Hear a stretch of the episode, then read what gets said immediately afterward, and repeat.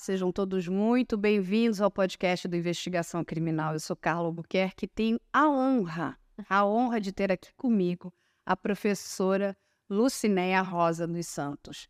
E digo mais, a gente aqui vai levantar a plaquinha, ó, porque o, o programa, toda a equipe do programa, a gente apoia aqui, ó, nós queremos uma ministra negra no STF. Nós precisamos dessa representatividade. E a gente vai falar muito sobre isso, professora. Eu, de verdade, né? Acho que não sou só eu, uma boa parcela da, da sociedade brasileira deseja isso. Está mais do que na hora, a gente já passou muito do tempo, né? A gente precisa ter um Supremo com mais equidade, professora. Eu vou ficar segurando, cara. Professora, eu sei que eu não sou a primeira, né? Tá todo mundo falando. Queremos a professora Lucinéia no STF, professora.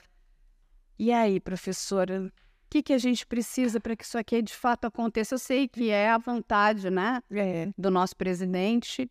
isso.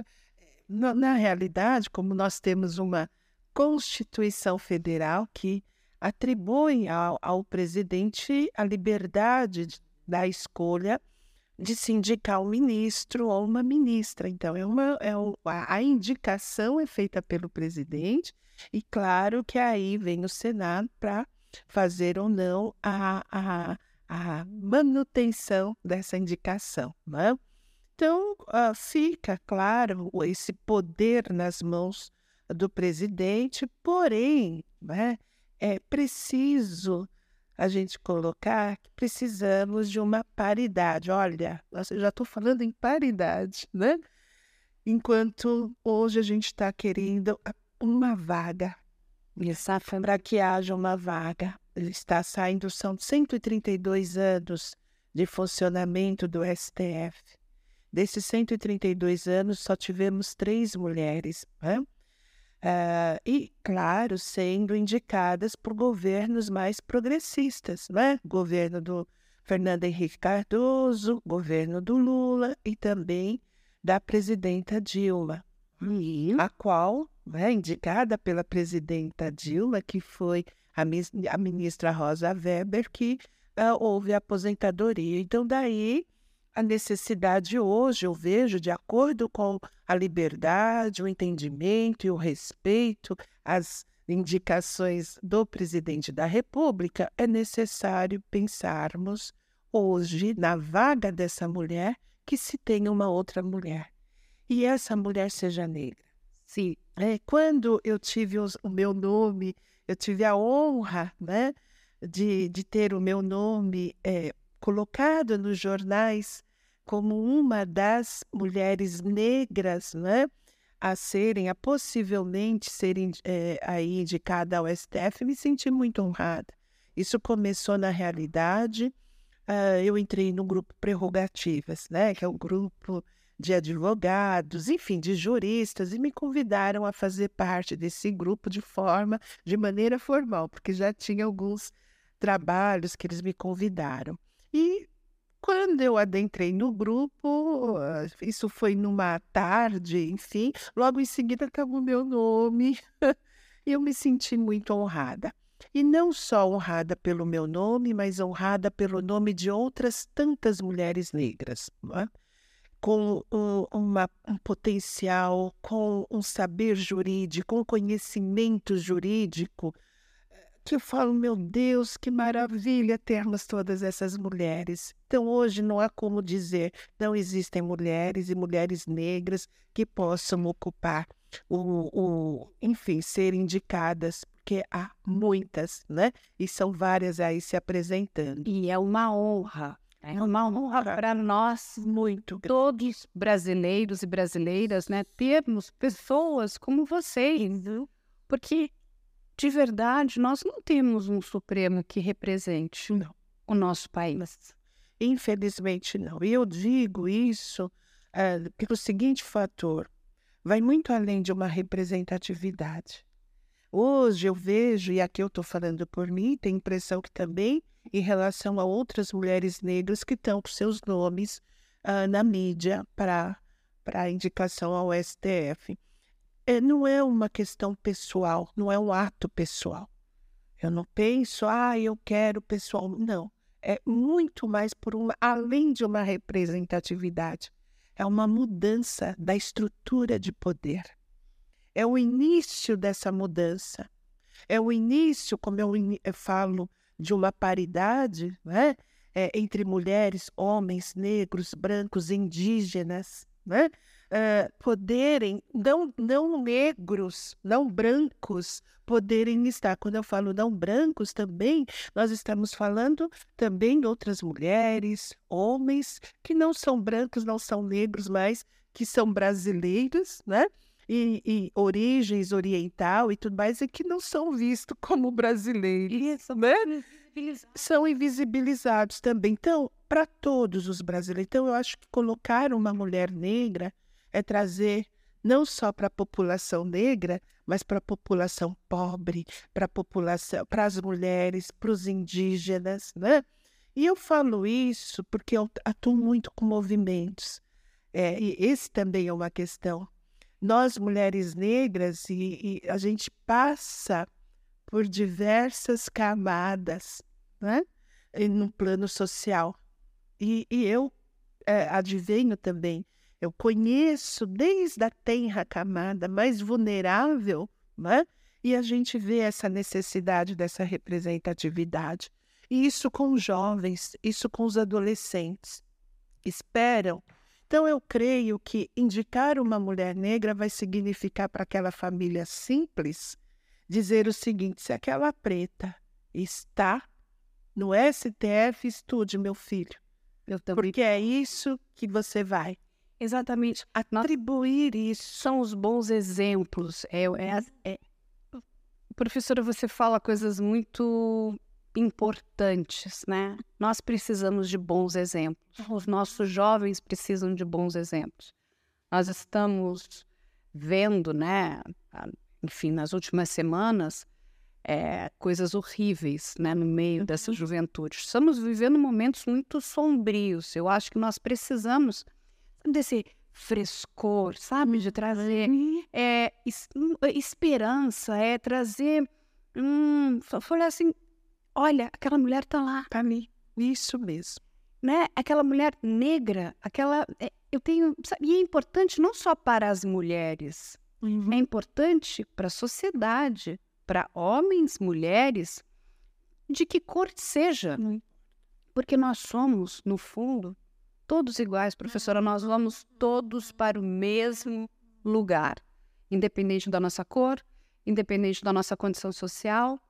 Ninguém fica para semente. Da nossa orientação sexual, não, não é. E aí está na hora né, da gente começar a mudar isso, porque quando a gente pensa no STF, né, e é o nosso Supremo Tribunal uhum. Federal, que é o guardião, inclusive, da nossa Constituição, não é isso? É. A gente não pode só ter homens ali. Não. A gente precisa ter mulheres, uhum. porque nós precisamos de olhares, inclusive, porque quando a gente, e eu vou pedir para a professora até explicar isso para as pessoas, as nossas leis, quando a gente pensa né, nas leis brasileiras, elas são interpretativas. Vai ah. depender da interpretação. Então, como é que aquela pessoa está interpretando? Aquilo é uma interpretação, às vezes, um tanto quanto masculina, né? É, tá faltando, sabe, aquele, aquela, aquele tempero de mulher, tá faltando um tempero de mulher negra ali, sabe? Está faltando isso, porque tá, às vezes tem coisas que nós é, lemos com todo respeito, né, aos ministros que lá se encontram, mas não tá. Tá faltando muita coisa aqui, professora. Eu, eu posso até, me permite, eu gostaria de trazer aqui, só para trazer como exemplo o que nós estamos falando.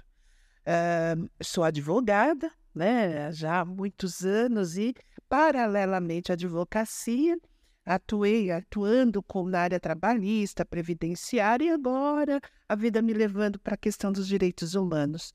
E sou professora também no mesmo período da advocacia, ou seja, já há mais de 30 anos, né? Tanto como professora e tanto como advogada, militante. Bom, uh, dei aula, um maior número, uh, maior tempo estou na Pontifícia Universidade Católica, mas dei aula também em outras universidades.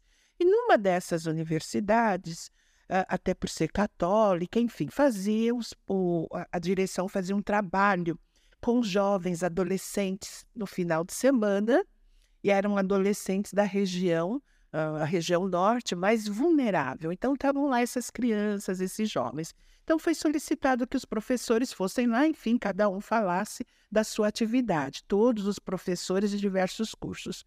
E eu fui convidada, e eu me recordo que eu entrei no salão e estavam lá toda aquela turminha. Eu falei: opa, quem vai fazer aqui a faculdade de direito? Ninguém levantou a mão.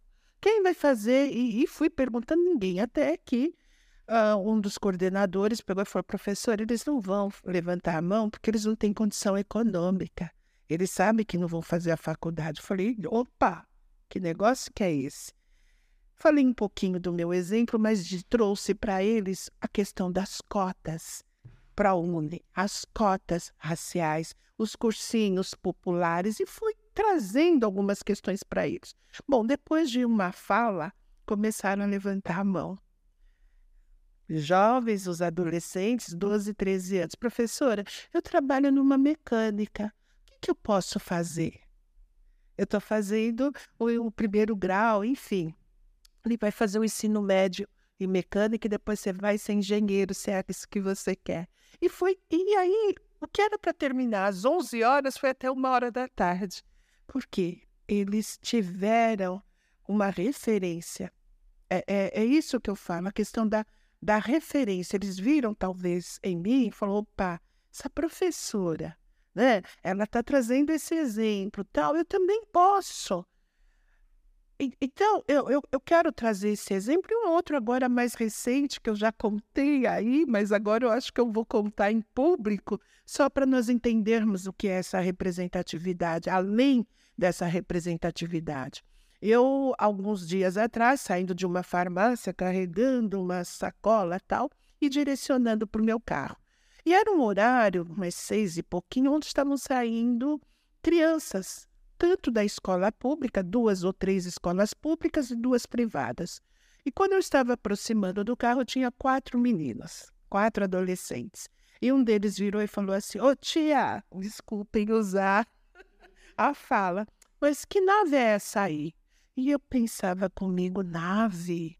O que, que seria isso? Aí alguém falou, é o seu carro. Como você conseguiu, tia, essa nave? E, ti, e bom, eu estou colocando isso porque aí eu guardei as coisas. Quando eu me virei, não eram só quatro adolescentes, eram outros tantos. E foram arguindo e perguntando. Eu falei: vocês querem mesmo que a tia diga? Aonde obteve isso? De que forma? Então contei. É através do estudo. Eu resolvi estudar, estudar, estudar, porque eu entendi que isso, através, poderia modificar a minha história. É? Eu fui, uh, sempre fui colocada uh, para um estudo, com todas as dificuldades. E me formei, enfim. Sou advogada, dou aula no ensino superior e perguntaram qual era a faculdade. Eu falei, aí me aplaudiram. Bom, resumo final, falei, uh, não é para aplaudir, é para vocês olharem bem para mim. Olhem bem e gravem o meu rosto. Gravem o meu rosto. Porque eu não vou lembrar de vocês, mas nós vamos nos encontrar. E vocês vão dizer o seguinte para mim, professora: estudei, ó oh, tia, estudei, né? Me formei, sou um grande profissional e tenho uma nave muito melhor que a tua. Então, uh, o que está por detrás disso, se a gente for avaliar? Olha a necessidade da representatividade. O que fez esses adolescentes uh, me cercarem e fazer essa arguição? Opa, que coisa, essa mulher preta. por que essa nave? É um carro comum, meu, mas o porquê dessa nave? Eles não perguntariam para uma mulher branca que eles já intuiriam que é esse carro que essa mulher branca estivesse era do marido, era do pai, pudesse ser do irmão, mas também não iria ter as condições de comprar, do esforço dela. Mas, para um homem branco jamais perguntaria. Por um homem negro, ah, é um fanqueiro, é um jogador, enfim, né? Mas para uma mulher negra, então como que vem isso? Então, o que eu quero dizer que isso, aos olhos desses jovens, desses adolescentes, é uma exceção, quando deveria ser regra. E essa regra só vai ser à medida que todos puderem ocupar os espaços de poder nesse país, a começar pelo STF. Exatamente, professor. Essa, desculpem a, a, a delonga, mas os exemplos, mas é só para a gente poder entender. É importantíssimo isso que você está falando, ocupar os espaços de poder, né? Não é só um direito de homens brancos, não. Isso está errado. E a gente precisa, todos nós como sociedade, né, uhum. combatê-lo, né, sabe, tentarmos consertar esse erro de percurso, porque nós vivemos num país, e a professora sabe muito bem disso, que é um dos países mais violentos, é um dos países mais desiguais, mais racista, em todos os sentidos do racismo, né? Racismo de cor, racismo religioso, misógino, homofóbico. A gente precisa mudar isso. E só existe uma maneira de mudar isso. Eu concordo com a professora. Se todos nós pudermos ocupar os espaços de poder. E mais do que isso, professora, nós precisamos ter pessoas que queiram estar lá, uhum. porque são vocacionadas. Porque quando a gente para para pensar né, no, no ministro do STF, é um cargo público. Ele está ali para servir a população do Brasil, não é? Porque se essa. Então, é, ainda tem, a gente ainda tem aquela mentalidade que é muito ruim no nosso país, que as pessoas. Não, vai lá porque vai se locupletar. Uhum. Para ver como é que vai se dar bem, como é que vai no seu ia lá.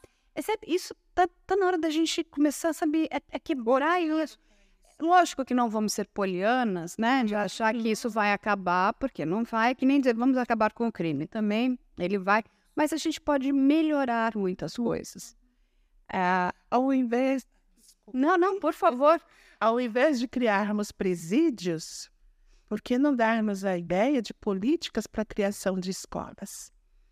Né? É, e, e, e, como bem você coloca, é, a, a necessidade de ter pessoas, de ter é, mulheres, mulheres negras, nesses espaços. É, é necessário.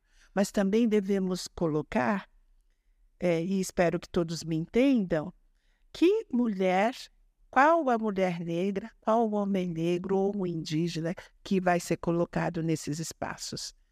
Porque também ele pode não ter um atributo de ver e de analisar essas questões de desigualdades desse país. Uh, um exemplo típico, vamos supor uma pessoa que ingressa com uma ação exigindo da prefeitura uma vaga de creche para os seus filhos. E aí a prefeitura vem e diz: não, eu não tenho orçamento para criar vagas ou escolas ou pré-escolas. Bom, isso vai ser uma discussão no judiciário. O judiciário entende, sim, que, a, a, supondo que a prefeitura, nesse momento, não teria as diretrizes orçamentárias para criar para a criação dessa vaga. Vem o STF e diz: não, existe aí uma questão que é o direito da chamada doutrina da proteção integral da criança, existe chama, o chamado princípio da absoluta prioridade, e existe o direito fundamental consagrado à criança de estar na creche, pré-escola.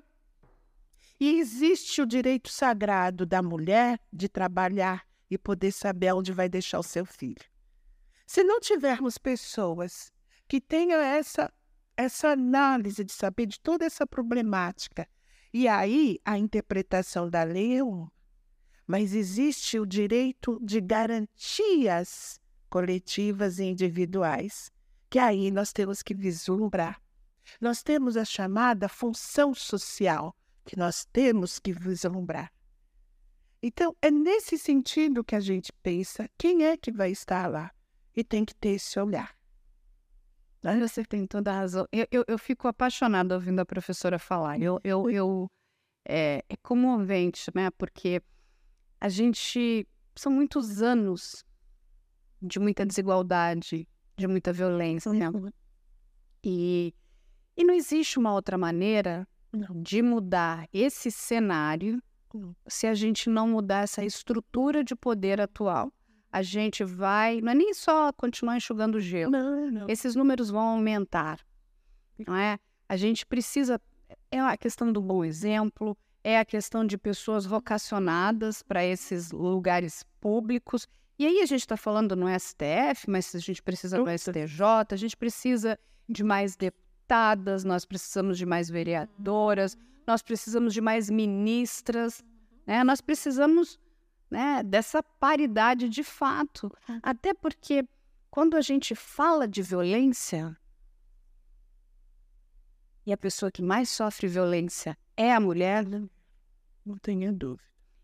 Se você não tiver uma outra mulher lá em cima, nada, porque aquilo é, é, até uma questão, né, de tem a questão de empatia, né? Uhum. Não, mas isso aqui, isso é uma bobagem. Né? É sempre assim que a gente escuta. É uma bobagem. Uhum. Isso aqui não é nada. Ou silencia a mulher quando tem vários homens. Exato. É o tempo todo, né? Então é algo que nós temos que quebrar. Nós estamos também com uma questão que tem sido muito comentada, uma educação antirracista. Então, Adoro. Falam, né, da educação antirracista que é necessário. Mas o que é uma educação antirracista? Eu posso chegar, por exemplo, numa escola fazer uma fala, olha, vamos respeitar, uh, todos são iguais, e falo, trago toda uma, um, circunstâncias para dizer do antirracismo. Mas aquela criança está me ouvindo, aquele adolescente está me ouvindo. Dependendo da escola, e aí eu estou falando numa escola uh, num, numa condição muito mais favorável economicamente, esses alunos estão me ouvindo. E aí eles vão dizer, ok, mas quantos professores negros eu tenho na minha sala? Quantos são uh, os coordenadores pedagógicos? Uh, como é, qual é a estrutura no plano eletivo daquela instituição? Tem negros. E aí eu vou falar de educação antirracista, mas eu não vou colocar pessoas do mesmo padrão daqueles outros brancos que ali estão. E aí, sejam mulheres brancas, sejam homens brancos, que estão na coordenação pedagógica, pedagógica, que são psicólogos, que têm uma fala com a criança. E aí eu vou falar como? Ah, sabe o que, que a criança vai dizer em seguida? Bom, mas cadê o professor negro? É, é bem capaz ela falar isso. Não tenho exemplo. Então, falar hoje na educação antirracista é necessário, mas acima de todos os exemplos. Mas mais do que isso também, né, professora? A gente não tem que só. Eh, sabe o que eu sinto muitas vezes? É que as pessoas acabam fazendo o seguinte: não, vamos então contratar porque para a gente ficar bem. É, e não é. E é assim. Só para o percentual. Exatamente. Para dizer, olha, estou aqui, né, que eu estou, estou politicamente correto. Isso. Eu peguei um, um abuso dessa coisa Terrível. politicamente correto, porque assim, você está fazendo isso para ser politicamente correta? Não. Isso é uma questão de, sabe, a gente está falando da nossa estrutura de sociedade. A gente, sabe, está mais do que na hora da gente é, exterminar o racismo. Eu sei também que é muito difícil, mas a gente precisa. Isso depende da gente. Não. Nossa, a, a, gente nasce, é uma cultura que ela precisa. A gente precisa, vamos tirar essa cultura, é uma cultura negativa, é uma cultura muito ruim. É uma, é uma cultura do desrespeito. Total. Total. É, e, e, e, e, é isso mesmo, né? Não basta simplesmente fazer, olha, eu tenho uma sistemática de inclusão, eu tenho pessoas com deficiência, eu tenho pessoas da comunidade LGBTQI, eu tenho negros, eu tenho negras, mas dentro dessa empresa, qual a condição que você dá para que eles possam se ascender? Com a cultura dessa empresa. E muitas vezes, sabe, que é uma outra questão, A empresa até pode ter, né, o topo da empresa, uma boa intenção. Eu quero trabalhar sim, eu quero fazer essa, é, é, criar essa equidade dentro da, da, da empresa.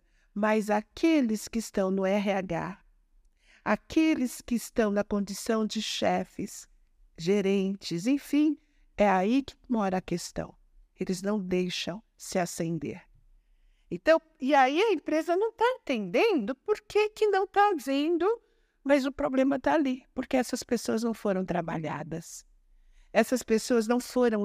Aí sim, da chamada educação antirracista, para que possa ocorrer o contrato, para que possa ocorrer a ascensão.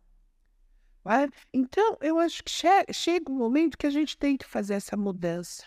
Porque, é, olha, nós estamos no século XXI século XXI, nós discutindo a possibilidade de uma vaga no STF para uma mulher negra entrar.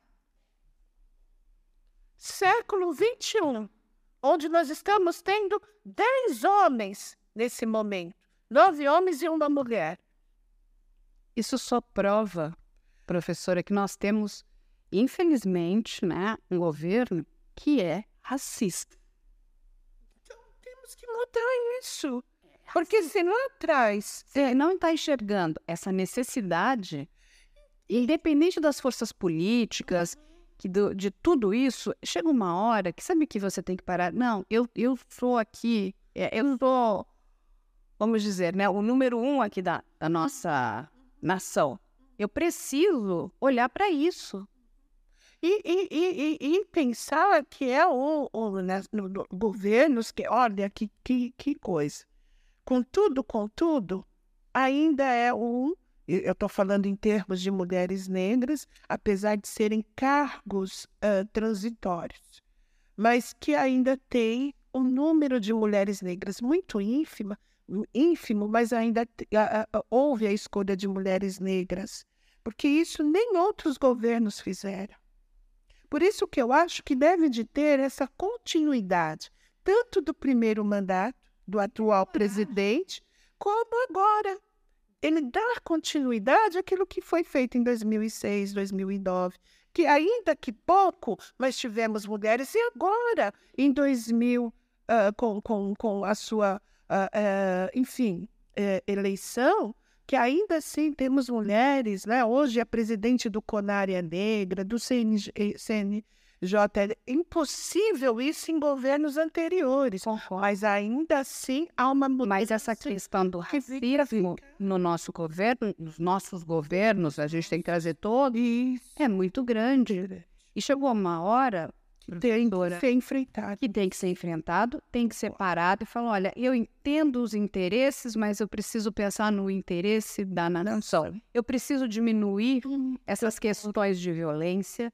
Eu preciso de mulheres aqui, uhum. porque essas mulheres, inclusive, vão ajudar. Isso. Essas mulheres vão colaborar. Essas mulheres vão trabalhar. Nós, o, o STF lida com, com questões que são muito sensíveis à sociedade além de proteger né, a nossa instituição. Então, nós precisamos de um olhar ali que, né, para que a gente possa falar, inclusive, do sofrimento uhum. da mulher. Uhum, é verdade. Falar do sofrimento das crianças. Eu vou, sem contar aqui né, o santo, mas vou contar aqui o, o, uma, é, o milagre. Ah, aconteceu né, há, há um tempo atrás, na, lá em Brasília, é, enfim, eram duas audiências, né, ligadas a questões jurídicas, né? Então, uma era em relação à pirataria e a outra era em relação à pedofilia. Então, tinham equipes ali, principalmente equipes né, de investigação, que estavam ali trabalhando naquelas comissões. E eu tive a oportunidade de conversar com esses profissionais que estavam lá. E ele, um deles me falou, Carla, é muito chocante. A comissão da pirataria, né, porque estava sendo bancada, né, por uhum. grandes interesses, né, nós estamos falando de grandes conglomerados de mídia, tinha absolutamente de tudo. até a questão do serviço, né? Então você vê, você tinha copos de cristal, bebida, comida, e estamos falando do outro lado que é a pedofilia, Uhum.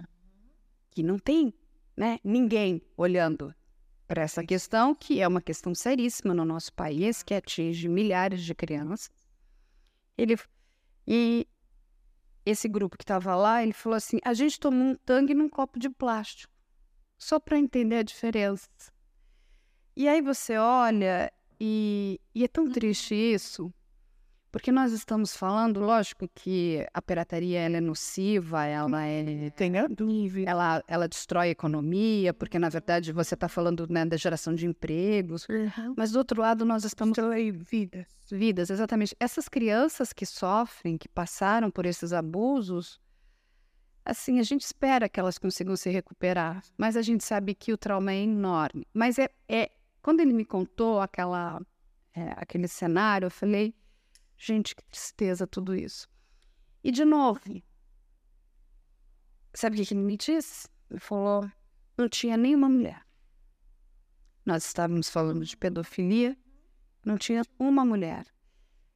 Porque é a mulher, né, que gera uma criança. É lógico que ela não vai ter o filho sozinha, no sentido, né, você precisa do homem para a geração de, um, de uma vida. Mas a gente sabe que quem vai carregar todo o problema dali para frente, né, é aquela mulher. Ele falou, não tinha uma mulher. Era um... Nós fomos completamente invisibilizados, mas essas pessoas deram é, eles conseguiram, né? Era o início uma das maiores operações né, de combate à pedofilia, ao ato né, pedofílico. Então, olha a importância da gente mudar tudo isso, porque é sobre isso que as pessoas não entendem. Não, não, eu quero que as empresas, eu, eu sou do audiovisual, que elas sejam bilionárias, Claro. mas a gente precisa ter paridade aqui também. Porque senão é sempre assim, ah, isso aqui, isso aqui não me dá dinheiro, só me dá dor de cabeça. E aí, Mas em seres humanos, professora. E é quanto é necessário é, essa grande mudança? E volto a dizer, né? É, essa mudança ela tem que ser feita e ser feita com, com consciência daquele que vai fazer a indicação e aquele que será indicada, né? no caso, se for sendo uma mulher, sendo uma mulher negra, que tenha também a consciência de ser uma garantista de atuar com as garantias fundamentais, o direito de igualdade. Porque se eu, enquanto mulher, tive a oportunidade de ser eleita, nomeada, aí no parlamento, e de repente eu sou fotografada e levanto a, a, a questão do armamento no Brasil e com uma metralhadora na mão, eu, desculpem, né? É, mas eu não consigo eh, eh, trazer isso como uma política de inclusão, uma política de igualdade por parte dessa mulher que foi eleita a, a, a, a, representar, né? a, ter um papel representativo no parlamento. Né? Eu estou dando um exemplo. E assim outras circunstâncias. a gente tem que ter plenamente, professora. Você não vai. A gente, essa discussão, né, ainda roda, paira. é, vamos acabar com a violência armando a população. Não é dessa forma, não é? É, eu acho que está errado. A gente vai acabar com a violência dessa outra forma, né? Melhorando as nossas escolas. isso, É, dando, brando mesmo. dando é, possibilidade para que todos ingressem né, no sistema educacional, todos, todos, né? E ali permaneçam. Exatamente, que eles possam estudar, que eles sejam acolhidos, para que nós tenhamos pessoas em todos os espaços de poder, sejam eles homens e mulheres, entende? Então, assim, é, é aqui que a gente vai combater a violência. A gente não vai combater a violência armando a população, a gente vai montar o quê? Um exército. É um- um- Olha o que a gente está assistindo, né? Quando a gente é, entende o que aconteceu com a escola de Sapopemba, que um, um rapaz pega a arma do seu pai, que estava mal guardada, é, mal vigiada, seja lá o que for, que, enfim, o, o pai tem inclusive culpa naquilo tudo, não é? Porque ele era obrigado a ter aquela, aquele armamento num lugar seguro, onde né, um adolescente não pudesse ter acesso. E a paz pega aqui para fazer um ataque numa escola. Aí as escolas que deveriam ser lugares seguros, professores, não são seguros. Eu entrevistei os pais daquela menina que, que, que foi assassinada. É de uma tristeza, é de uma tristeza. Quando. É, é um descaso em todos os sentidos também. As nossas escolas também estão abandonadas. Os professores estão é, desesperados porque vêm as soluções mais absurdas. Vamos ensinar crave magá para o professor. Mas eu falei, gente, ele é só professor de história, de biologia. Ele, ele não quer ser professor de crave magá, de vamos ensinar, é, sabe? Ele quer dar aula, ele quer dar aula de matemática, de português, ele quer ir lá, ele quer ensinar. Esse é o ofício dele, a profissão dele. Depois embora para casa dele, viver com a família dele. Aí ele vai ter que ser a pessoa que ainda vai cuidar da segurança da escola? Não dá, não. De jeito nenhum. Entende? A gente tem uma inversão de tudo, né? De valores do, do problema. Olha, a, as soluções são as mais bizarras. E de que forma né, a, a escola, e aí eu falo né, dessas políticas para trazer essas crianças para de volta para a escola, ou se sentir pertencente à escola. Eu sempre falo que a questão, o que a gente pega de jovens, de adolescentes, com um, uma capacidade artística, esportiva, e sendo essa, essa condição totalmente colocada de lado, porque não lhe é dado a oportunidade que poderia ser dentro do ambiente da escola. Eu falo isso porque isso seria um chamatiz para essa criança, para esse adolescente se sentir pertencente àquele espaço. E a partir disso, criando-se outras formas para se manter esse, essa criança, esse adolescente no âmbito escolar. E, claro, por suas vezes, trazendo a família também, que desestruturada que é. Mas eu ainda acredito que a essência dentro da escola ela pode contribuir com isso. Muito importante. Eu me recordo que alguns anos aqui em São Paulo teve uma política que era a família, essa, salvo engano, final de semana era aberta as escolas para as crianças. A família vai à escola, algo nesse sentido. E houve uma diminuição muito grande também da violência em determinados bairros, porque essa criança ela utilizava o espaço da escola nos finais de semana né, para poder ter um pleno desenvolvimento. É é um programa que, que deu certo. Eu não sei o porquê que esse programa parou. Né? É, eu sempre falo isso. Eu estive na África do Sul em 98, e claro, final do apartheid, ainda com algumas questões do apartheid. Era governo segundo mandado de Mandela. Mas eu vi muitas coisas lá que eu me reportava aqui. Muitas. E o apartheid. Que naquela, naquele período não se tinha políticas aqui de trazer jovens adolescentes para a cultura. Não tinha. Então ficavam, de alguma forma, apartados nas periferias por falta de condição econômica de se ver para os grandes centros. Então, diversos bairros da Zona Sul, a Zona Leste, mas em especial a Zona Sul, tinham uh, finais de semana que se matava muito mais jovens do que se tinha na guerra, aquele período, uh, enfim, com guerras uh, em outros países, uma coisa horrorosa. Quando houve, começou a se ter algumas políticas trazidas né? Ah, eu me lembro do Vale, vale Cultura, onde era gratuito para os jovens virem até os centros, criou-se os céus e outra deu uma grande diminuição. A cultura é importante.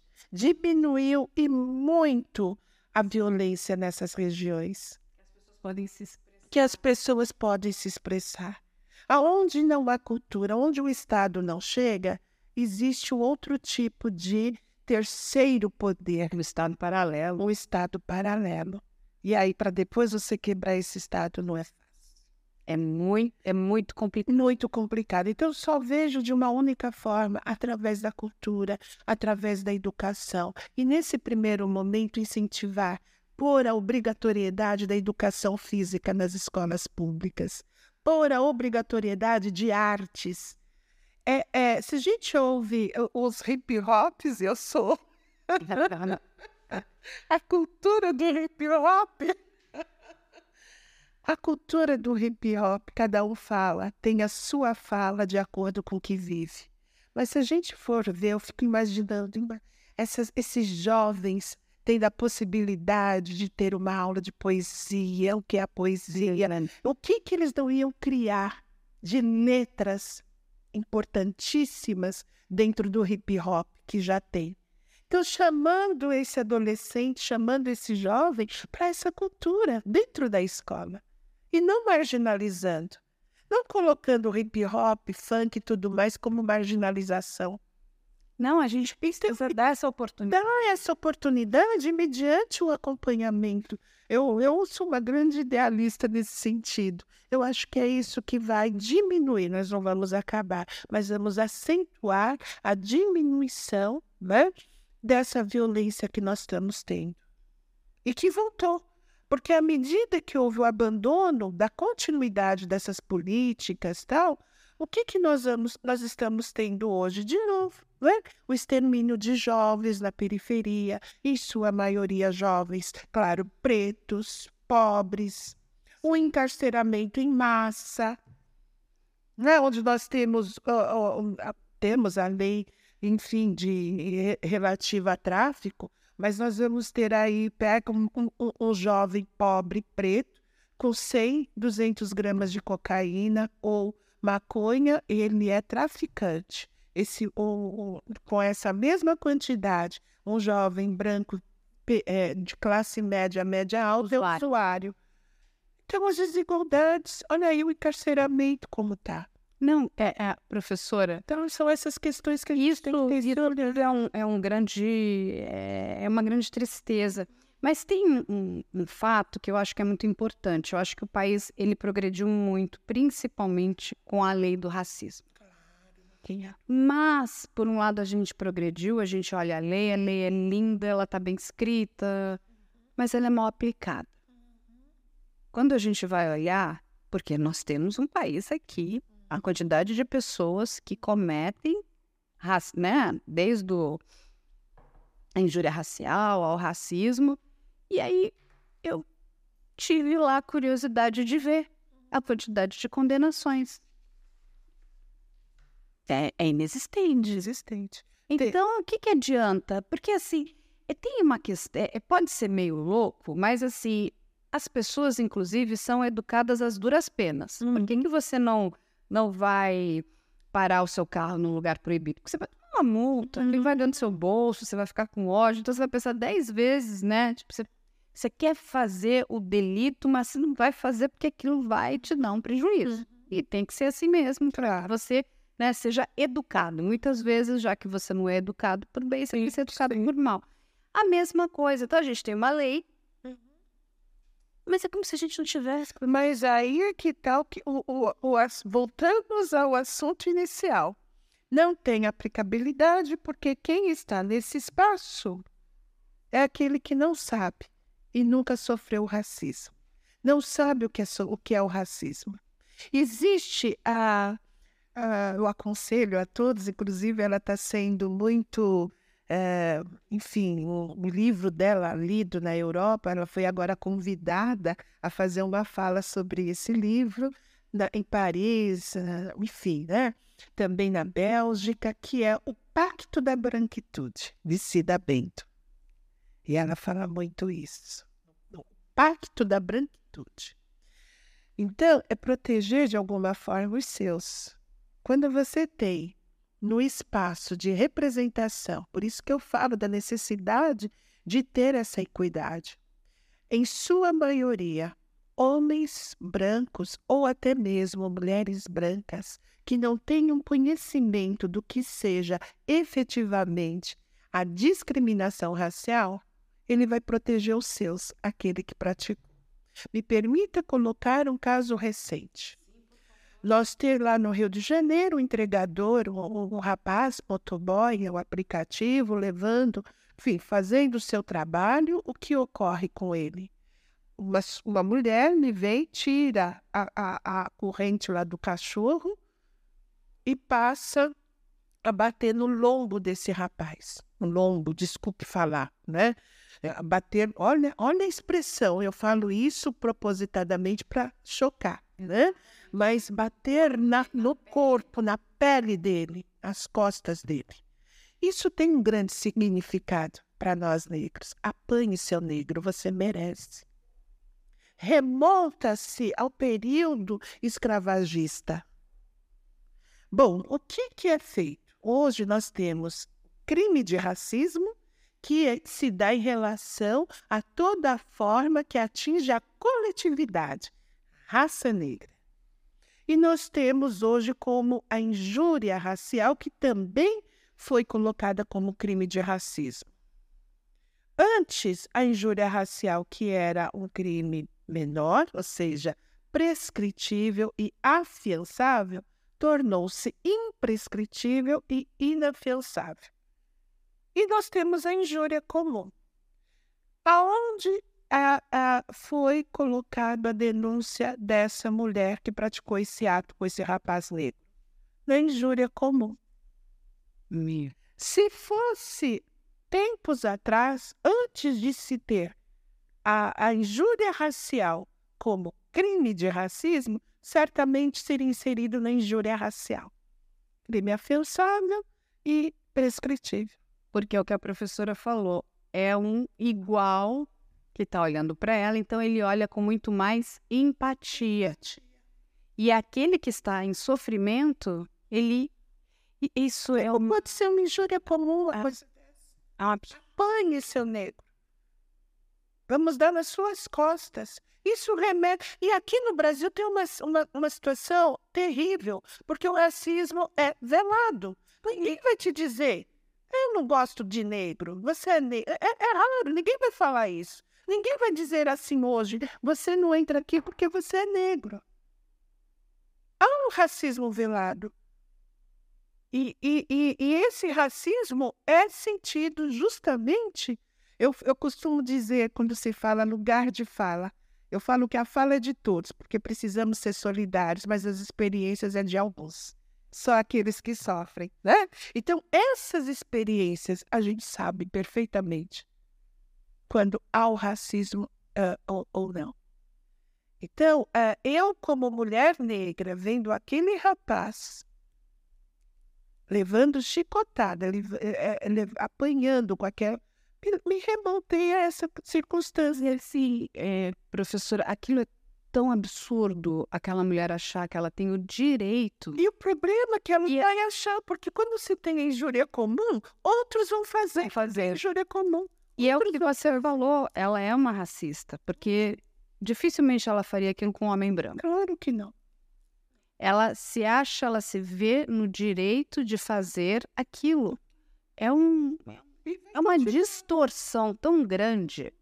E vai continuar. Porque nós, é, nós estamos falando de seres humanos, a pessoa que está ali trabalhando. Aí depois vem, sempre tem um, um para tirar, né, o, o, famoso BO, né, professora? Não, mas ela tem, tá, sofre um transtorno, é, não, hoje tudo é transtorno, né? Tá todo mundo transtornado. Vamos, nós precisamos, depois das escolas. Vai ter pandemia. É, a gente está precisando muito de centro de atenção psicossocial, né? A gente tem que botar todo mundo no. É, o problema de saúde mental. É. Não é? Então, assim. Mas a gente não avança. Aí a gente precisa avançar. A gente precisa que né, os nossos governos, em todas as instâncias, né? Federal, estadual, municipal, não sejam de fato racistas. Não adianta só falar, olha, eu não sou. Eu coloquei uma pessoinha aqui, outra ali, olha que bonitinho, olha, é, vou, né, vou, vamos fazer praticamente, parece a figura da, lembra da, da Benetton? Benetton que tinha, né? é muito interessante, porque... Não, tem que ter, que de fato ter. É, e é muito interessante, porque trazendo, falando desse, desse, desse fato que ocorreu com esse rapaz, né, desse trabalhador, É, é interessante porque isso também a gente vê o distrato em relação a muitos trabalhadores de aplicativos que fazem entregas, em sua maioria pobres e pretos, e que são distratados. Sim. Então, nós temos aí uma, uma plena discriminação né? racial, social, partido daqueles que se sentem no direito de serem, uh, enfim, de subjugar o outro, de colocar o outro abaixo. De, uh, então, é um, é um problema muito sério que a gente está vivenciando, sempre vivenciando, mas eu acho que de uns anos para cá as máscaras foram tiradas. Tiradas porque é mais fácil para esses racistas falarem atrás de uma tela de computador, de, de, de, de redes sociais, né?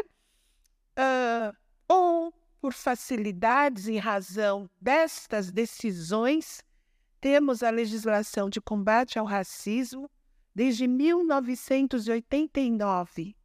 Muito bem dito aqui. Quantos foram os condenados a uma pena de reclusão? Nós temos uma situação muito conhecida que se deu no, em Porto Alegre, com a comunidade judaica, que ao final o STF reconheceu sim como racismo por critério de origem, houve a condenação, não houve a pena de reclusão, e nós tivemos recentemente um caso que também na, na, univers... na faculdade Getúlio Vargas, né, onde um menino, um jovem, eh, começou a, a, enfim, praticou o racismo com seu colega, colocando em todas as redes a, a figura do macaco, algo assim houve também aí a condenação, eu penso que houve recurso, não, não houve a reclusão. Então, nós não temos. temos. Então, assim, 89. É uma lei que está linda no papel. Você, não, você lê, nossa, falou assim, gente, isso aqui é maravilhoso, isso aqui é incrível. Mas ela não é aplicada. E, e esse é o maior problema de nós não termos, né, a equidade, a representatividade, porque vai continuar assim essas e muitas outras leis. Uhum. E as, a única legislação que traz, e ainda porque houve uma denúncia, né? que é o caso da Simone Diniz, uh, tem um outro caso também da jovem Aline, eu não vou me recordar o sobrenome dela, que o Brasil foi condenado.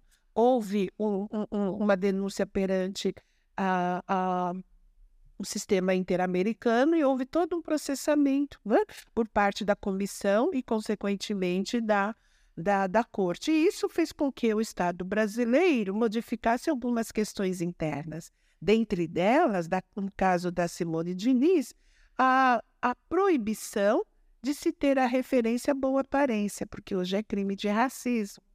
Né?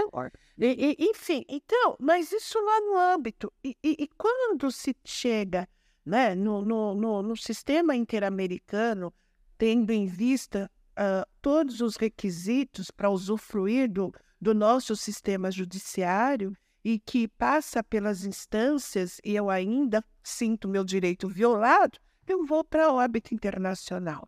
E nesse sentido, estando sendo o Brasil, né, o, tendo o Brasil, uh, se, sendo o Brasil signatário da Convenção Americana de Direitos Humanos, claro que ele trouxe o sistema da reconhece o sistema de denúncia, né? E depois também a declaração da corte. Pois bem, mas isso tudo é um trâmite muito lento. Muito lento. Quanto tempo se levou para resolver o caso da Simone Diniz ou da Aline, que eu me esqueci agora o sobrenome? Então, a, a questão é se resolver aqui, no nosso sistema, que lá na Constituição nos dá o direito de igualdade a todos, nos dá o devido processo legal. E aí, professora, eu vou né? trazer um tópico aqui para a gente né, caminhar para o encerramento, mas eu quero. É um tópico para chocar aqui a professora, minha querida amiga, posso chamar de amiga Lucinéia. Certeza. Nós temos aqui a Lei Maria da Penha. A Lei Maria da Penha, ela né, foi criada por conta do caso da Maria da Penha, dessa mulher que sofreu né, aquele crime absurdo, né? Enfim, onde o marido tenta matar, matá-la, né? Ela fica, inclusive, paraplégica. Hoje ela é uma mulher que anda numa cadeira de rodas. mas ela é uma mulher muito importante. Uhum, né? Ela é uma mulher que, enfim, lutou para que o, né, todo o horror que ela viveu fosse enxergado de novo, porque né, estamos tratando aqui de um país que é, né, vamos dizer, comandado por homens, Por homens. inclusive nessa no âmbito do judiciário. Uhum. E nós avançamos muito. Isso está pacificado. O processo, né, da, da Maria da Penha, Uhum. lá no Fórum de Fortaleza, né, para quem quiser, né, olhar e, e ler, né, tudo o que aconteceu. Professora, há poucos meses atrás, um documentário lançado para descredibilizar o caso, Uhum. a história, né, dizendo que Maria da Penha é uma mulher mentirosa, é uma mulher perversa que quer acabar com a vida do ex-marido. Muito bem. É lógico que a gente sabe o que, que vem por trás disso, porque ah, nós temos uma parcela da população que é extremamente inteligente. É, não, nossas funções cognitivas caminham bem, professora.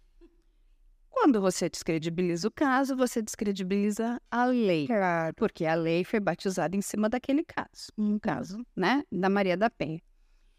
E aí eu tive o cuidado né, de ir lá. Eu não, eu não assisti o documentário, eu me neguei, porque eu falei, eu não vou. As, as minhas horas do, do meu dia são muito importantes, tem muitas pessoas que precisam da minha ajuda para eu gastar com aquilo, mas eu fui procurar ver quem estava participando daquele documentário. Muito bem.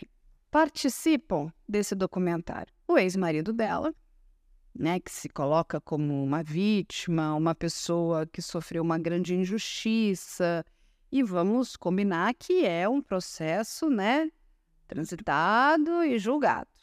E que temos ainda um, né, uma instância que, se houve qualquer erro, ele pode entrar com uma revisão criminal, não é isso? Tem até o projeto Inocência, que é um projeto bem importante aqui. Nós temos um braço no Brasil, muitos casos. mas- Exatamente, a Flávia, exatamente. Vão lá, né? Pegam esses casos para, né? Rever onde estavam os erros para que essas pessoas não sofram injustiça. Mas não é o caso dele, mas ele está lá. Aí depois nós temos uma pessoa que lê expressões faciais.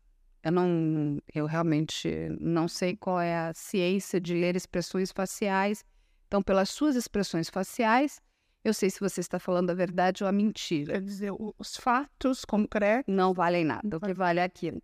Aí nós temos eh, mais um homem, que eu vou guardar esse homem para o final, porque ele é, um- é uma, é, um, é um dado importante. Temos ali dois homens que ficavam eh, fazendo perguntas, discutindo. Só estamos falando de homens, não é isso? Num caso de violência doméstica. Aí o que, que acontece? Produção fala assim: não, precisamos pegar uma mulher, né? Porque senão vai ficar esquisito isso aqui, né? Só tem homem falando de homem, né? Aí pegaram uma mulher que, eh, que ensina as mulheres a importância de lavar calcinha, né? Então, é bom, eu acho que a importância de lavar qualquer roupa íntima, seja de ah, uma mulher lava a sua, o homem lava o seu, porque é o mínimo que você vai fazer, né? Mas é, eu, não, eu não sei qual é a relevância de- dessa informação dentro das redes sociais dela, mas ela ensina que a mulher ela tem que estar pronta para servir o marido, lavar a calcinha, esses absurdos, mas muito bem. Aí vamos chegar na figura desse outro homem que está ali. Esse homem, professora, criou um instituto. A senhora está sentada não cair no chão? O Instituto de Defesa dos Homens. Não, o Instituto do Direito de Defesa dos Homens Brancos. Meu Deus, eu não sabia disso.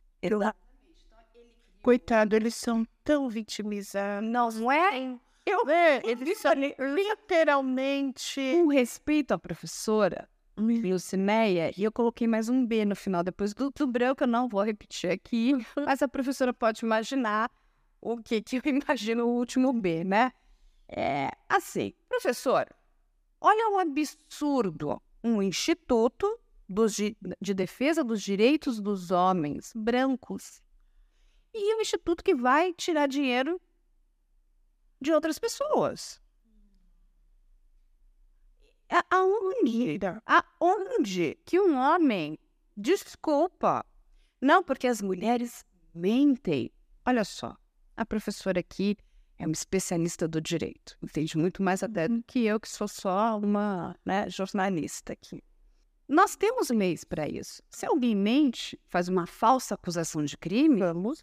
É um crime, não é isso? Então, assim, ninguém pode fazer falsa acusação de crime. Ele está cometendo um crime, né? Uma falsa comunicação de crime. Uh, Aí você cria um instituto de defesa dos homens brancos para defender esses homens que estão sendo massacrados pelas mulheres. Você entende? Gente, vocês entendem a importância de termos uma, uma mulher no STF, uma mulher negra?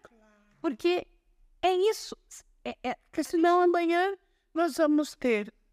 Desculpe interromper dez uh, homens brancos e uma mulher e criando-se, dando-se força para a criação, para o fortalecimento desse instituto ridículo. É ridículo. É ridículo. É ridículo. E eu sinto de verdade, eu tenho pena, pena de um homem que faz do dinheiro para isso. Porque assim, se você está com dinheiro sobrando, vamos fazer bom uso dele. Está cheio de, de, de, bons institutos, né, de boas organizações que precisam de apoio e de ajuda, mas não é ali.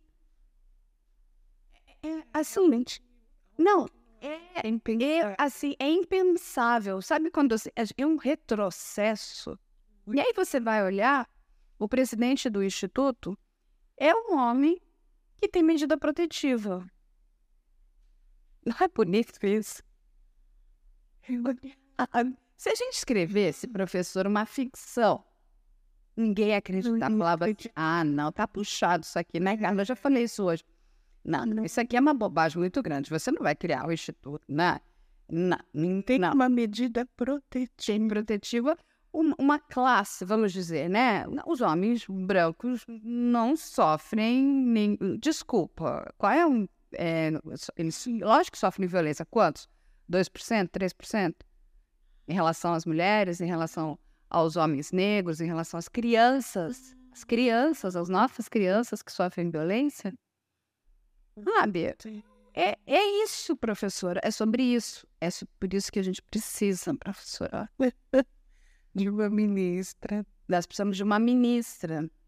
Porque eu adoraria é, ver chegar alguma coisa né, ligada a esse instituto na mão da ministra Lucinéia. Ela ia falar: não. não dá. De jeito nenhum. Eu ouvi também essa questão. Eu, eu falei: eu não quero nem uh, ouvir o nome desse documentário para assistir, porque me fez. Eu, quando eu, eu escutei, faz mal. Eu falei, não é possível que isso esteja ocorrendo, né? Mas eu não sabia de todos esses detalhes. Não, porque assim, aí era aquela coisa, né, da jornalista investigativa. Eu fui investigar, eu fui procurar, eu quero entender, eu quero saber. É lógico que nós temos homens em estado de sofrimento, né? A gente até outro dia pegou um caso bastante emblemático de um pai aonde um pai amoroso, um pai querido, e assim, a, a, ele se separou da mulher e a mulher resolveu usar a criança contra ele. Então, assim, ela não, não respeita a, as leis, ela não respeita a decisão judicial. Aí, assim, nós fomos, a, nós vamos estar do lado desse pai. Eu coloquei do lado dele, porque ela não pode fazer. Em momento nenhum, mesmo ele tendo a guarda unilateral, ele falou: não, a minha filha precisa conviver com a mãe. Uhum. Ele entende isso. E o perigo, aí é que está.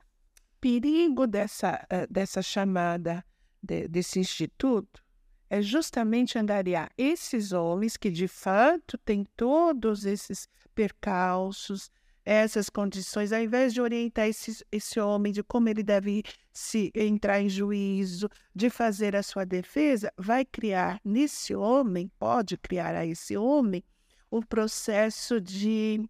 Como eu posso falar? Enfim, de um, de um machismo ao extremo, de fazer com que esse homem se oponha é, é, em relação à mulher e, e, consequentemente, outras relações que ele vier a ter, ele vai ter uma posição de agressividade. Eu não sei se eu fiquei muito claro. Isso vai fazendo uma corrente muito grande. Ao invés de nós evoluirmos. É um lado negativo. É um lado negativo. Isso, ao invés de termos uma evolução para que haja um direito de igualdade, para que nós vamos criar, é, é, é, infelizmente, né, revanches, vamos criar um, tem aí um instituto Olha, não tem nem nome, porque eu não consigo. De um machismo, de um. É, é de uma pequenez, né? É, é muito triste a gente pensar. Hoje, quando a gente fala, né? Eu, eu, eu, estava pensando esses dias, eu falei, gente, quando falamos uma representatividade, aí pensamos no STF inicialmente, não são só as mulheres que devem de pensar os homens que têm uma visão igualitária, uma visão que quer uh, ter esse país realmente denominado democrático, é ele que tem que estar ao lado dessa luta para que as mulheres tenham aí a possibilidade de ocupar esses espaços de poder em igualdade. Ninguém está dizendo queremos utilizar assim. Não, nós queremos o direito de igualdade, paridade. E dentro disso, e aí eu falo de uma interseccionalidade que tanto a gente comenta, que vem a questão da mulher negra. Dentro do patamar, a mulher negra tem a questão de, de, de, de, de gênero, a discriminação em relação ao gênero, e tem a discriminação racial. E essa mulher negra pode ter também uma outra discriminação, que é etária, se ela for pessoa com deficiência, então vai aumentando todas essas discriminações. Mas o que eu quero colocar é, é o seguinte: hoje você tem a mulher negra que, em termos salariais, ela tem, em relação ao homem branco, quase 50% de ganho inferior. É outra Uh, no topo de grandes desemprego, do, de, de, um período em que o país mantém um desemprego muito grande, hoje diminuiu, quem é que está no topo dessa lista? É a mulher negra. Quem é que está hoje mais empreendendo? Em termos. Uh, é a mulher negra. negra é. Porque ela desistiu de procurar o um emprego. Então, ela está fazendo o chamado empreendedorismo. Então veja o quanto ela, e muitas vezes, e se eu for falar aqui das né, ela anda solo nas suas questões. Como essa mulher é forte, é resiliente, né? Então ela é um bom exemplo, é um exemplo maravilhoso. Maravilhoso, porque ela é, é, é, em sua maioria, todas nós mulheres, até numa discussão que se teve aí com a questão do, do vestibular, vestibular não, do Enem, né? Uhum. Sobre a redação e tal. Mas eu, eu entendo todas as mulheres, nós mulheres, né? Fomos ensinadas, ou até mesmo a vida nos leva a cuidar. Mas quem mais cuida é a mulher negra, que além de cuidar da sua família, ela cuida da família alheia, do outro. É verdade. E não é, é e não é vista. É um trabalho invisibilizado. Invisibilizado. Então, nós temos uma série de situações nesse patamar de discriminação que a mulher negra está no topo. A gente tem... como não lhe dá essa oportunidade agora com tantas que tem no seu currículo, o seu saber jurídico, o seu conhecimento de atribuir a oportunidade dela estar no STF. Ai, a gente precisa muito disso. Muito. Então, eu, eu vejo que sim, tem que se dar essa oportunidade, sim. E é, eu tenho certeza que vamos fazer a diferença. O Brasil vai fazer a diferença, porque, olha, é algo tão. O, o, o, os olhares vão voltar para o Brasil. Sim, os olhares vão voltar para o Brasil, porque vai dizer, de fato, olha ali, está se fazendo direito, a mudança. Porque está todos sabem, está acontecendo.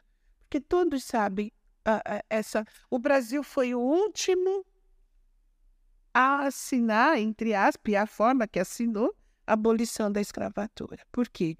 Porque nós, né, os, os, os, os meus os ancestrais, né, fizeram desse país essa, essa, é, é, é potência. potência que é hoje e nada levaram.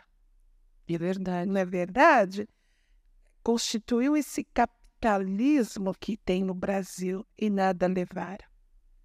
Né? De políticas, nem pensar, só em. Uh, eu, eu, tenho uma historinha da avó de uma amiga minha que eu a conheci, ela já muito idosa, meados dos anos 80, e ela dizia: 1908, 1888, quando houve a abolição, ela era do Sul, eu tinha. Eu cheguei na janela negra e via todos aqueles escravizados, né? Então, a palavra dela, os escravos, subindo e descendo, todos felizes, andando de trem. Foram três dias de festas. No quarto dia, ela falou que olhava a janela, todos com uma trouxinha nas costas, sem saber para onde ir. Exatamente, porque saíram sem nada. Sem nada. A família dela ainda permaneceu, porque o chamado senhor deu uma terra para a família. Então, eles permaneceram lá. Mas os demais não tiveram nada. Oh, e aí nós vamos ter, me permite rapidinho, Lógico. só fazer uma análise. Olha o quanto essa questão racial, ela, ela, ela, ela, meu Deus, então, se a gente for pensar para onde foram essa população negra, né? Eu fui criada, meus pais diziam o reduto da população negra em São Paulo, né? que era o Bexiga, junto com os italianos mais tarde, a Liberdade, mas ninguém sabe que o reduto também da população negra era Sumarezinho, Pompeia, Vila Madalena, Vila Madalena né? daí Via Olímpia, aclimação, é? E que aí, diante da Frente Negra, porque uh, essa questão também dos movimentos negros é muito forte, ninguém conta a história do movimento negro, mas os movimentos negros sempre estiveram presentes, até no sentido de, de, da formação de muitos negros, principalmente no magistério. Então, a Frente Negra Brasileira, salvo engano, foi chamada por, pelo governo e atribuído à Zona Norte.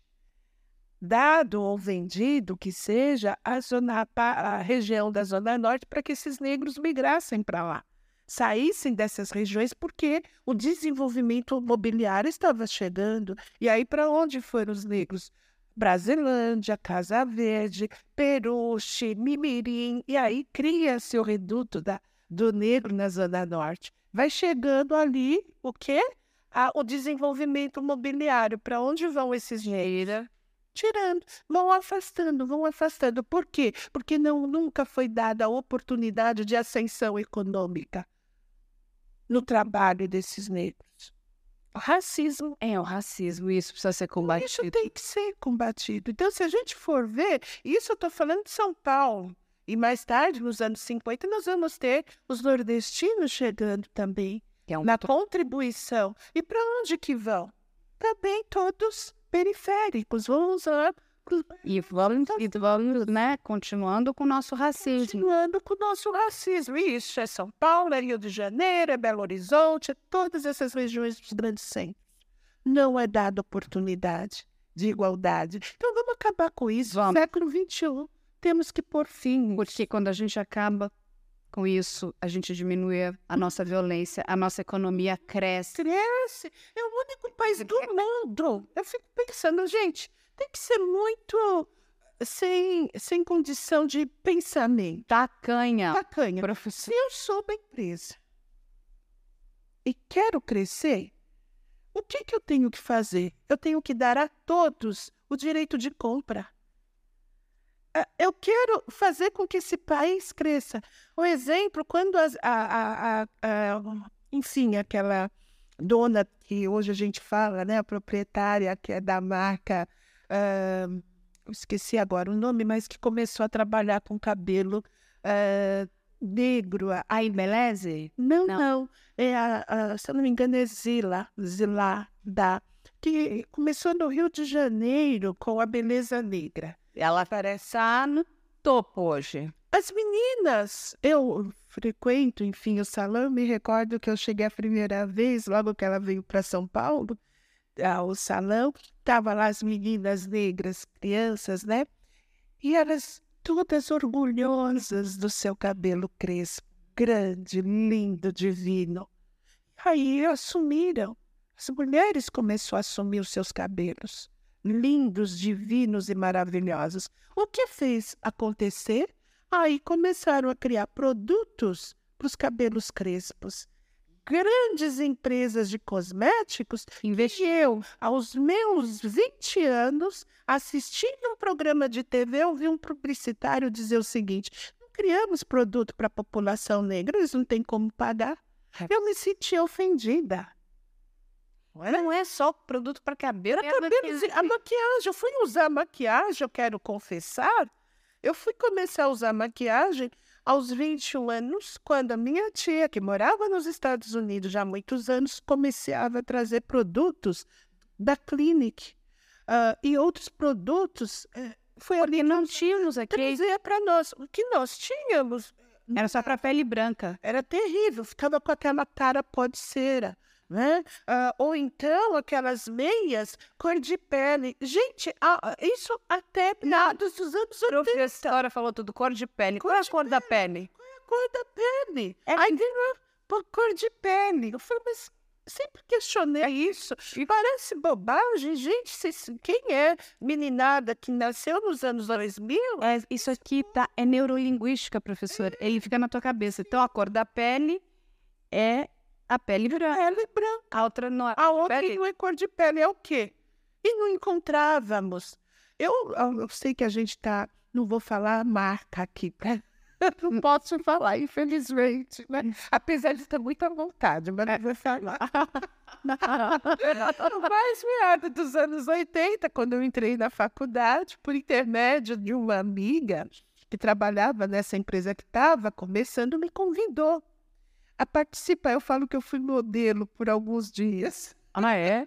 é, é. E ao entrar nesse setor, nessa empresa, eram várias mulheres negras com tom de peles diferentes, onde essa empresa começou a fazer o teste para criar a maquiagem, para criar diversas. E ali ela foi a primeira no Brasil, eu posso dizer tranquilamente, que teve um olhar e teve um olhar, teve visão. Visão, teve tudo. Eu, pena que eu não posso falar, não vou falar. E outra em relação também, é, eu me, me recordo, eu como trabalhava desde criança e trabalhava em escritório, então usávamos muito meias, né? Eu tinha uma dificuldade para encontrar meia no tom da minha pele. Eu fui encontrar essa meia início dos anos 90. Que fica com duas cores, né? Duas cores que uma empresa de fora entrando no Brasil, trouxe a cor da pele da mulher. Isso, isso tudo faz parte da história do racismo. Até o comércio. É, e, e, sabe o que falavam para as mulheres negras em relação à pintura? Outro dia eu estava conversando isso com minha mãe. Ah, vocês não precisam usar pintura, vocês têm a pele bonita. Essa era a grande. Você já tem a pele. Mas não interessa. E se eu quiser me maquiar? se eu quiser me maquiar? E se eu quiser usar o cabelo liso ou cabelo crespo? É o direito, mas a gente não tinha essa opção. É o direito. O cabelo crespo era feio. Então vamos usar o cabelo liso de uma forma terrível. É, eu, assim, em casa, nós tínhamos um, um trato que não, não, não chegava a isso. Mas quantas que não usavam aquele ferro, ferro passar, acabava com o cabelo. Perdiam o cabelo. Perdiam o cabelo, gente, porque era ensinado que o nosso cabelo era feio. Que absurdo. Né? As bonecas brancas. brancas. Tinha boneca branca. Qual a criança que tinha um olhar para ver as bonecas negras? Eu, eu falo, me permita, desse privilégio, entre aspas, porque eu tinha parentes fora. E morando no, nos Estados Unidos, como eu digo, essa tia que trouxe trazer as bonecas negras. Porque você a boneca, inclusive, é algo para você se inspirar. É, é, o, é o desenvolvimento é, que nós falamos hoje como um dos princípios essenciais para a criança é o desenvolvimento peculiar. É, é a condição peculiar ao desenvolvimento da criança, é ela ter essa relação. Ela entrar na escola, porque nós temos a Lei 10.639 de 2003, e agora 2008, que também traz não só a cultura afro-brasileira, mas a cultura indígena, e que tem que ser obrigatório mesmo, e que as escolas têm que atribuir para aquela criança se é, é, olhar e falar: opa, meus pares. Porque todos aqui estudaram, e qual foi o ensinamento que se teve em termos de história, que traz aí. Quem estudou Zumbi dos Palmares? Quem sabe quem foi a Quietude, Dandara, a Luísa Maim? Quem sabe? Quem sabe o que foi a revolta dos malês? Não nos foi ensinado isso, mas foi nos ensinado que nós éramos literalmente subjugados e como se concordássemos com aquela situação de escravismo que, que, que os ancestrais viviam. Os grandes, uh, os opressores têm o direito de falar e os oprimidos o direito de ficar quietos. Não, isso não pode. Então, a gente muda isso, então eu não sei para onde nós vamos. Nós, não, e a gente vai caminhar para um, um, lugar muito ruim, professor, se a gente não mudar isso. Tudo que está aí vai ser muito ruim. Então, eu, eu, eu vejo que é, é essa estrutura não adianta colocarmos negras e negros em cargos transitórios. Precisamos de colocar negros e negras em cargos permanentes mudando seu não à política, lá está esses negros, e ali puxando outros, e ali puxando mulheres, e ali puxando indígenas, e ali puxando uh, uh, uh, grupos né, trans. Trans, orientais. Orientais. É isso que precisamos. É isso que chama-se um verdadeiro estrado, Estado de Direito Democrático. Exatamente, que represente, que represente todos que estão aqui nesse país. É isso. Vamos as perguntas para a professora. Tem perguntas das Pérez. Ó, a Mônica Moraes pergunta se a senhora pode compartilhar alguma descoberta ou algum insight significativo obtido por meio das suas pesquisas. As descobertas ou os sites. Bom, deixa eu colocar o seguinte. Uh, isso foi uma conversa que tivemos com a professora Luiz Prudente. Eu tenho um grupo de pesquisa na PUC de São Paulo, onde eu quero trazer a efetividade do que eu estou falando em relação a essa questão das migração da população negra de bairros para bairros cada vez mais distantes. Então, eu não teria como atribuir se é, se é referente a isso que ela está falando eu não teria como atribuir um site eh, de pesquisa. Mas é, eu vou, estamos aí, uma das coisas que eu coloco para os meus alunos, que eu quero fazer essa pesquisa. Vou falar com a professora Eunice Prudente, que hoje é atual secretária né, da, de Justiça aqui de São Paulo, e que, que tem nos seus escritos algumas dessas questões. Boa. A Júlia da Silva pergunta como a senhora vê o impacto potencial da sua nomeação no judiciário brasileiro e na sociedade em geral? Fico feliz. Olha, eu falo o seguinte: que energia, né? Já nominando, temos de volta a falar que temos outras uh, mulheres negras, né? E, mas eu vejo, e aqui falando no, no total, como mulheres negras sendo nomeadas é, é o que é o resumo do que já foi dito aqui. É a mudança total de pensamento de uma estrutura onde o poder só se centra durante longo período da história, só se centra nas mãos dos mesmos. Né? Então é, é essa mudança. Eu acho que a partir da mulher negra, porque é interessante, né? Me permitem aqui colocar é necessário termos um número de mulheres, como já falamos, três mulheres uh, brancas foram nomeadas. Isso é necessário, foi necessário. Mas qual será o impacto se mais uma mulher branca for nomeada? Qual é o impacto para a sociedade? Porque geralmente essa mulher branca ela vem de uma família de condições econômicas, onde ela conseguiu parar, ter a, a, a possibilidade de estudar, de uma formação. Pode ser que não, mas eu estou falando que sua maioria é isso. Como também pode ser uma mulher negra que tenha tido todas essas condições.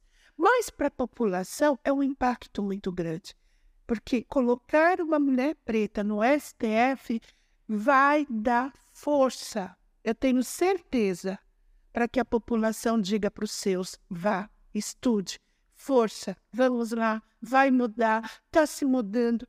E para a família mais simples, hoje, se perguntarmos para um grupo de pessoas qual a formação da seleção brasileira de futebol aí que vai para a Copa, enfim, né?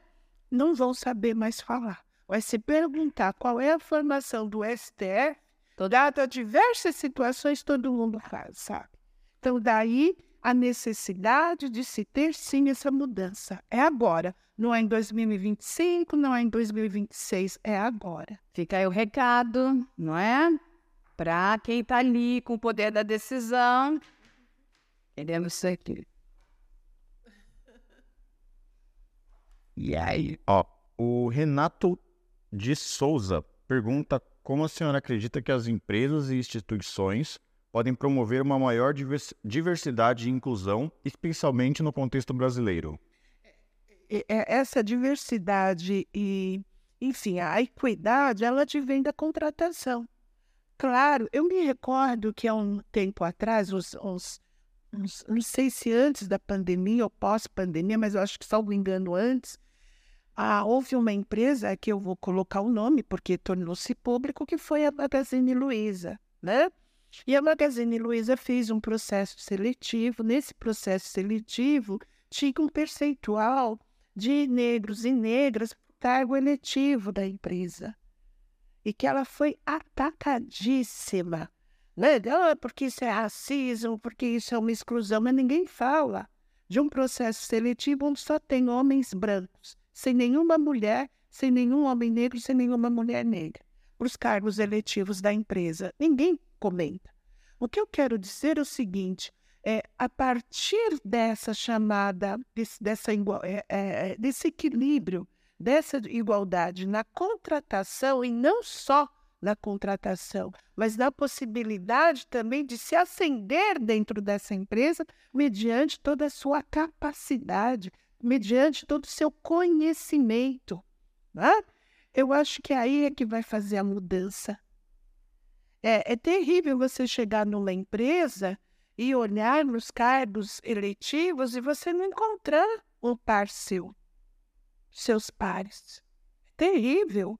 Quantas são? Eu, eu defendi o meu doutorado. O meu doutorado era justamente sobre a questão, em linhas gerais, que tratava-se de negros e negras nos cargos uh, eletivos das empresas, sejam estas públicas, sejam privadas. À época, eu percorri diversas empresas para encontrar ao menos um. E pedia para que as empresas, instituições financeiras me encaminhassem. Não tinha, não me encaminharam porque não tinha. Hoje a gente pode até encontrar, e encontramos, tem mulheres negras em altos postos executivos, mas ainda é muito baixo. É muito pequeno. Com muito pequeno. Como é pequeno o número de mulheres ainda na, na, na, nessas condições, né? ou seja, nos grandes postos de poder. De poder né? E, mas ainda, ainda, hoje ainda você acaba é, encontrando. E tem né? mercados, inclusive, tem, que são muito restritivos. Muito, muito. Então, eu vejo que a única forma é através de uma conscientização, de uma contratação. E aí, volto a dizer o que eu mencionei: essa educação antirracista é a parte desse princípio. É contratar, como bem disse a Carla, não basta contratar, não basta ser número, tem que se ter a, a, a, a chamada ascensão. E o direito de igualdade salarial, sem discriminação por ser negro, negra, mulher, ser, o direito de igualdade tem que ter a cultura. Tem que né? ter a cultura. Eu acho que é isso que vai fazer com que, olha, meu Deus, se considerando que 56% da população se declara negra, né? Entre pardos e pretos. são negros. 56%. É a maioria. 56% tem o poder de compra. O que faz as empresas não aderirem? Eu começo a crer no, no, no, no que chamava-se os Estados Unidos o chamado black money, né? o poder do dinheiro, do negro. Vamos comprar onde tem, e isso ainda tem hoje né? seja com grupos GLBTQI+. Tem que fazer isso mesmo. Com os negros, com os pretos americanos. Se eu chegar numa empresa e não ver que tem uh, pessoas em cargos eletivos da empresa que sejam meu pai, eu vou pensar muito se eu quero comprar. É isso mesmo. E nós vamos ver o número. Aí eu falei das lá com a questão dos cremes e tudo mais. Hoje você vê grandes empresas vendendo produtos para pele negra, do cabelo negro, porque ela sabe que vende. Não, e, e para tudo, quando a gente pensa no próprio audiovisual, por que, que você tem que. É, você vai ter um papel de um, um transgênero. Contrato um transgênero. Contrato transgênero. Por que, que tem que ser alguém Parece aquela coisa, lembra do, do teatro antigo, que não podia ter mulher? É. Então os papéis femininos eram, eram enfim, protagonizados por homens, se botavam peruca, é uma coisa ridícula, né? Ou ah, nós não temos atores trans, nós temos isso. Ou tem, é sério pegar um ator trans, um ator e colo um ator um homem e colocar ele como trans para fazer quando você tem tantos trans. Ah, ou você pegar, como que era horrível, pegar um ator branco, pintá-lo de negro para fazer um papel de. Não, é, é horrível. É, né? Então, é, essa, essas questões eu só vejo que é à medida que é, nós não vamos acabar, eu quero aqui dizer, infelizmente, porque é uma questão de cada um, racismo, a gente não vai acabar com ele, eu quero, eu, eu, eu, eu, eu vejo. O racismo é uma linha de poder, não é o racismo, as discriminações, é melhor dizer. A gente não vai conseguir, porque está em cada um. Mas eu digo que essa discriminação, e aqui eu trago o Brasil, esse racismo, onde diz o seguinte: eu não quero você aqui, porque você é preto, então você não tem o direito de se acender, é, eu acho que é um pior dos piores, das piores situações, se não crime, para você fazer com que a pessoa não se acenda economicamente e não se acendendo economicamente com a força do seu trabalho, com o desenvolvimento da sua capacidade, enfim, você está impedindo com que ela tenha usufrua dos melhores bens de consumo atribuído no país. Daí você não vai encontrar negros nos grandes restaurantes. Você não vai encontrar famílias negras como você encontra nos Estados Unidos ou mesmo na África do Sul, ingressando em grandes espaços, que isso ninguém fala, mas lá na África do Sul há. Por quê? Porque não lhe é dado a possibilidade de você ingressar com a sua família naquele espaço, porque você não tem a condição econômica, e não tem por quê? Porque não lhe é dado o direito de se ascender economicamente. Temos o racismo que nos unir para mudar essa realidade. Essa realidade. Agora, se 56% não pode ter a condição de uma ascensão econômica e não pode levar a sua família a um bom restaurante e tudo mais, significa que esse empresário também só tem que quebrar. Ele não consegue ter o pleno desenvolvimento. Ele vai, vai, vai e quebra. Entenderam? E por que ele quebra? Porque ele não atribuiu o direito de igualdade para todos. Por isso que a gente vê muita indústria brasileira quebrada, restaurantes quebrados, então tem também isso. Agora, se você luta por uma igualdade, se você fala por uma igualdade, você está dizendo: eu quero essa igualdade porque eu também quero crescer, eu quero permanecer, eu quero dar emprego, eu quero ser um grande empresário. Isso só é possível à medida que você quem é a professora Luciné como ministra. Acho que eu respondi o que eu falo. Espero ter respondido. A gente tem aqui uma brincadeira para a gente finalizar. Então, então, tem cinco perguntas aqui, você vai escolher uma. Sério? E você responde para a gente uhum. aqui, ó. Que é, nossa, pode escolher. Então vamos pegar aqui no meio. Ó que, que a professora pegou? Ah, é ético sacrificar os direitos individuais em nome da segurança coletiva? Opa! Se é ético sacrificar os direitos individuais em nome da segurança coletiva, quando falamos em direitos individuais, é muito interessante, porque o que são os direitos individuais? As garantias individuais, o direito de ir e vir, né? o direito de liberdade de expressão, claro, liberdade de expressão não significa, uh, uh, como eu posso falar, uma libertinagem. Liberdade de expressão não significa falar o que quer. Liberdade de expressão não significa intolerância. É bom deixar claro. Então, esses direitos individuais que envolvem o direito é, das, das, da liberdade de, express, de expressão e em nome de uma segurança coletiva. Mas quando eu tenho os direitos individuais garantidos, eu entendo que eu vou ter também a segurança coletiva.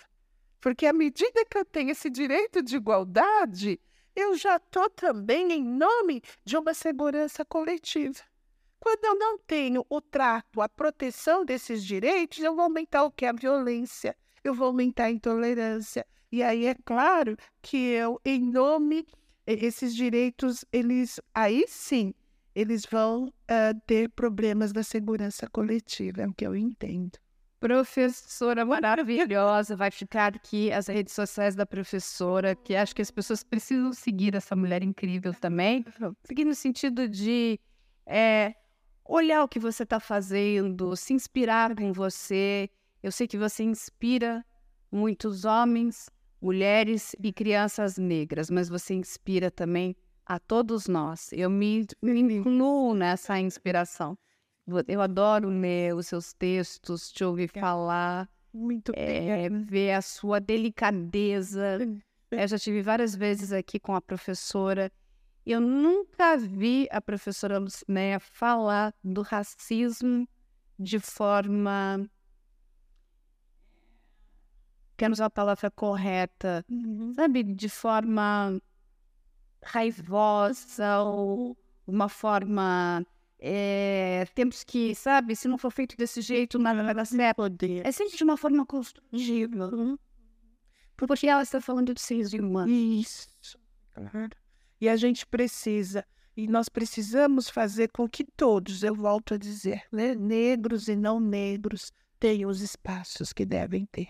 É, é necessário. Eu queria só antes de, de, de concluir, né, de fazer um agradecimento, lógico, de encerrar, porque quando é interessante a gente está falando muito da, da questão do STF e eu tenho assim me sentido muito é, honrada, privilegiada no sentido de ter tantas pessoas né, ali colocando meu nome. Então, e não só o meu, e volto a dizer, tem um, um grupo de outras mulheres, né?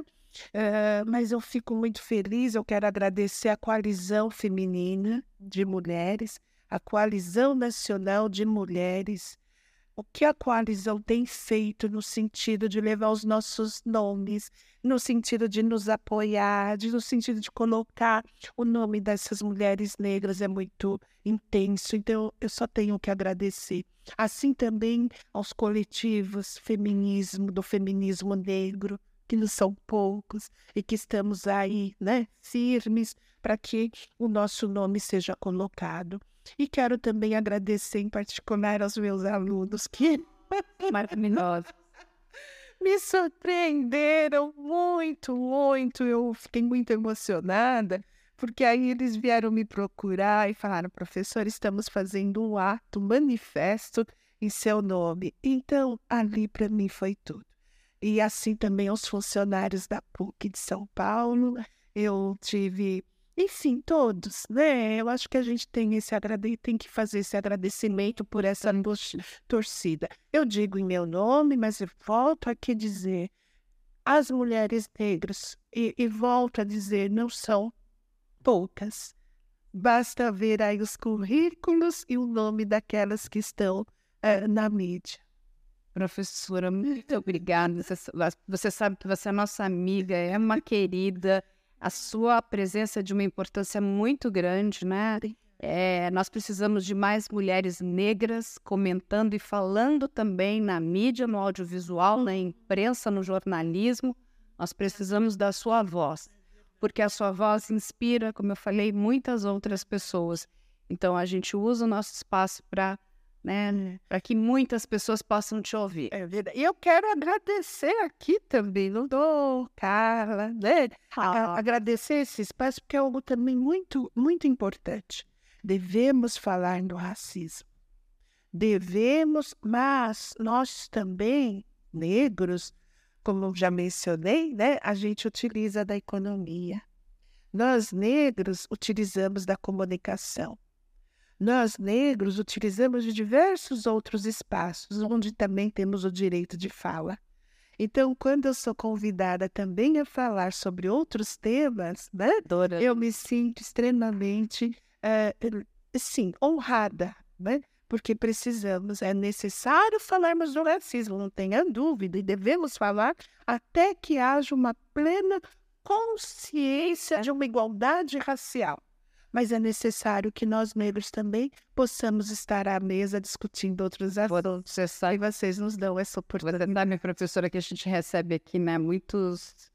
É, é, na verdade, as pessoas entram nas nossas redes sociais para dizer, olha, toda vez que eu, né, a professora está aí, parece que eu fiquei um pouco mais amiga dela, né, porque eh, tem essa troca, né, eu queria, né, estar mais perto dela, então, enfim, nem todo mundo pode estar lá na PUC, pode estar em São Paulo, está fazendo curso, então, aí a professora vem aqui, divide com a gente o conhecimento dela, a gente vai multiplicando esse conhecimento para outras pessoas também, né? E essa visão, né, que é uma visão mais humanista, né, que é uma visão mais progressista, que é uma visão que eu acho que é um- uma visão tão importante que a gente não pode. Essa é, é uma chama que a gente tem que deixar florescer, florescer. Outras a gente tem que jogar, né? É cimento em cima para ver se a gente Abafa, né? Tem, extermina. É o Instituto do Homem Branco. é uma Assim, né? Nada, é verdade.